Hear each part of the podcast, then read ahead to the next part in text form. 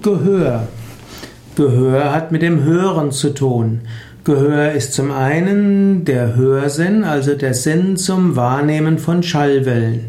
In diesem Sinne kann man sagen, dass jemand ein gutes Gehör hat, ein feines Gehör oder ein scharfes Gehör.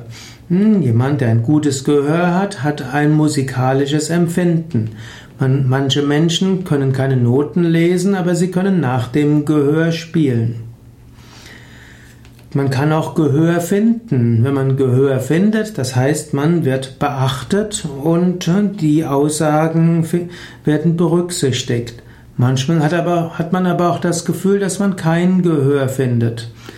Man kann auch einer Sache Gehör schenken, das heißt etwas anhören, und man kann auch dafür sorgen, dass man sich Gehör verschafft. Manchmal spricht man auch in der Biologie vom Gehör eines Tieres und dann sind das die Ohren des Tieres. Gehör gehört zu den wichtigsten Sinnen. Im Yoga sagt man allgemein, es gibt drei Sinne von besonderer Bedeutung. Das ist das Gehör, das ist der Sehsinn und das ist das Fühlen. Gerade im normalen Denken spielt immer das Sehen, das Hören und auch das Fühlen eine Rolle. Wenn man denkt, dann ist das typischerweise verbunden mit Worten und Worte haben etwas auch mit Hören zu tun. Es ist verbunden mit einem Bild und da ist auch eine gewisse Grundstimmung dabei. Für manche Menschen sind mir die Wortgedanken wichtig. Hm, sie haben mir das Bedürfnis, dass ihnen zugehört wird, dass sie Gehör finden, dass, ihnen, dass sie verstanden werden.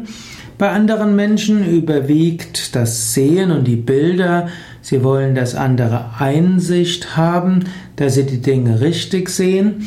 Und es gibt andere Menschen, für die spielt das Fühlen eine Rolle. Sie wollen Einfühlungsvermögen von anderen haben.